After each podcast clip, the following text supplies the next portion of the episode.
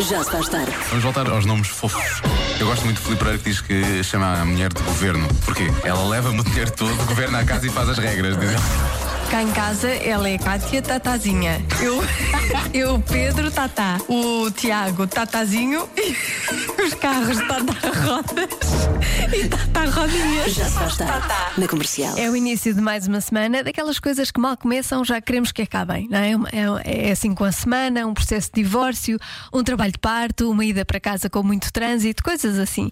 Se está a passar por um desses desafios, conte com a comercial, já se faz tarde para arrumar a segunda-feira. O Diogo não está, mas estou eu até às oito com a revelação do homem mais atraente do mundo.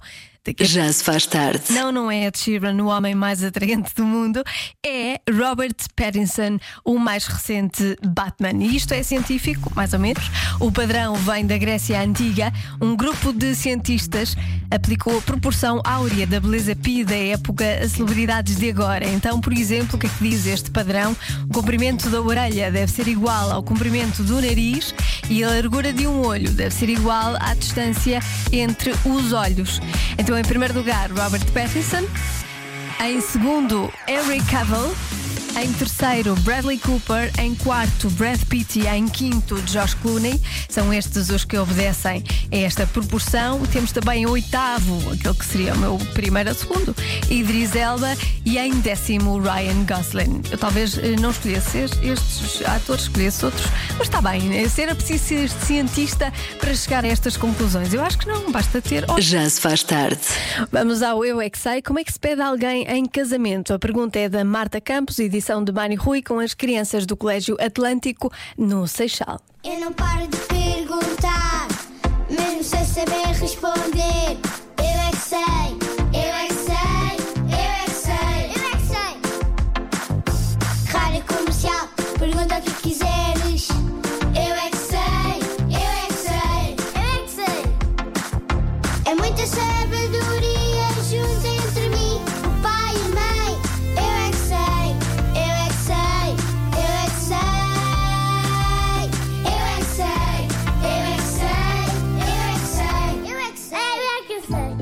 Como é que se pede alguém em casamento? Por favor, pode dar um anel ou fa- fazer assim coisas comigo. É tipo, um menino quer casar com uma menina, pede em casamento e dá um anel e depois casam. Mas primeiro tem que fazer o carrinho de choque. Qual carrinho de choque? Quem ficar namorado, só depois é que podem casar. Hum, Quem é que te ensinou isso? Minha vai. Os noivos ajoelham-se e dizem que queres casar comigo. Mas é assim, tem que se ajoelhar. Primeiro, eles têm de ser namorados para depois casarem, mas ela tem de ver se pode não aceitar ou pode aceitar. E se ela não aceitar, não casa. Há meninos que podem casar com meninos e há meninas que podem casar com meninas. Para pedirem casamento, primeiro tem que conhecer bem, depois falamos, quando eles já estão com excesso de amor, eles pedem de casados. O que é, que é isso do excesso de amor? É quando já estiverem a querer namorar e, e gostarem de um do outro. E já, já ficarem combinados, eles depois pedem casamento, dão um anel de noivo e casam. E depois fazem a sua carinha. Fazem o quê? Os bebês. Ah, é? Só depois de casar. Sim. Eu conheço pessoas que não são casadas e têm bebês. Já. Então, se eu quiser pedir a alguém em casamento, como é que eu vou fazer? Vais viajando pelo mundo e perguntas aos homens se querem casar contigo. Se o homem não tiverem namorada, podem dizer que sim ou não. Eu não posso ir aí pelo mundo inteiro pedir as pessoas em casamento, pois não? Podes pedir a uma pessoa que tu gostas e depois ela pode aceitar. Eu já tenho uma namorada, que foi ela que me pediu. Pois, claro. Eu é que sei. Preciso ser proativa. Eu é que sei. Eu é que sei. Eu é que sei. Isto foi tão bom que amanhã há parte 2. Agora é mais Let Me dizer adivinha. É esta: 83% das pessoas têm pelo menos uma coisa destas. O que será?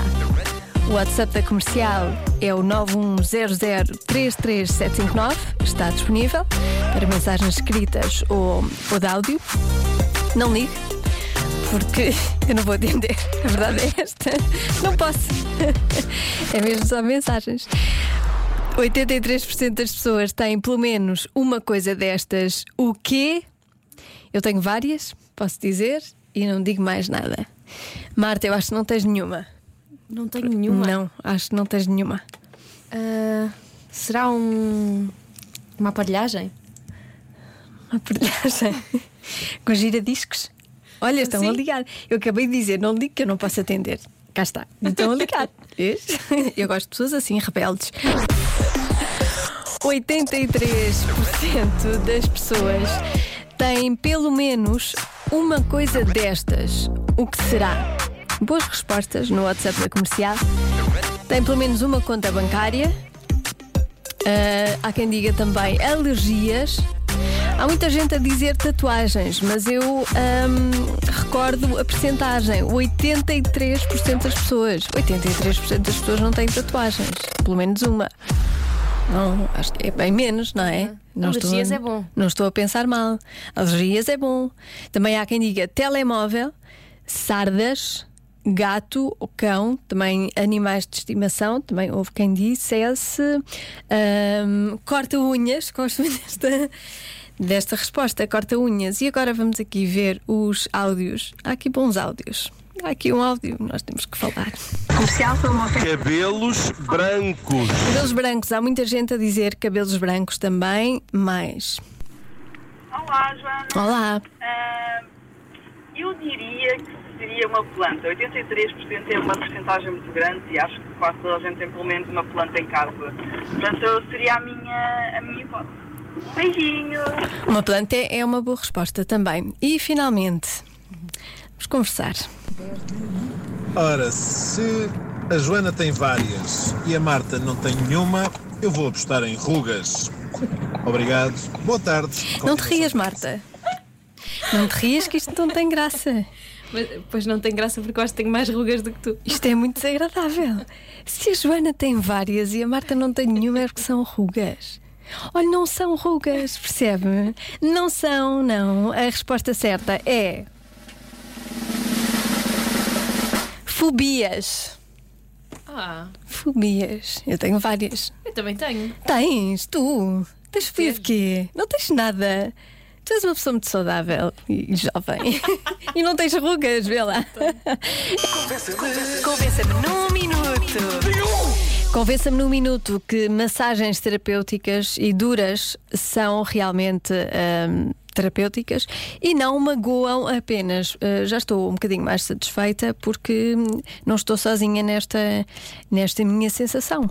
Olá Joana, então eu sou como tu, magrinha, cheia de ossos ah, e quando vou à fisioterapia e que me metem lá naquelas, naquelas camas ahm, em que faz a, massagem automaticamente, chega a uma altura que começa-me a doer os ossos todos e só tenho vontade é de sair dali. Ou quando fazem aquelas massagens mais, mais fortes, também aleija-me mais do que me do que me eh, relaxam. Então não tenho como te convencer porque sou da mesma opinião do que tu, que muitas das vezes faz mais dores do que relaxamento.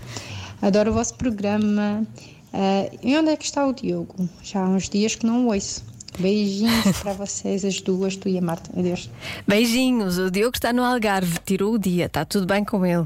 Ah, mas, e depois o que é que acontece? Eu fico com algum pudor de me queixar, não é? Tenho, pronto, tenho vergonha de dizer, ah, magoou-me, mas é o que me apetece. mas, Oh, Joana, claro que há massagem e massagem.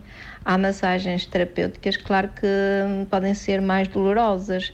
Agora, uma reflexologia, que é uma massagem nos pés, ah, não faz cócegas, não dói nada e é super relaxante. Portanto, todos para a reflexologia. Mas há mais, há mais eh, massagens também eh, no mesmo género, que também são super relaxantes e, ahm, e muito, muito eficazes. Pronto. É Belém de Pavidem. Beijinhos. beijinhos, ah, reflexologia, massagem nos pés, já gosto, já me convenceu. Já se faz tarde na comercial.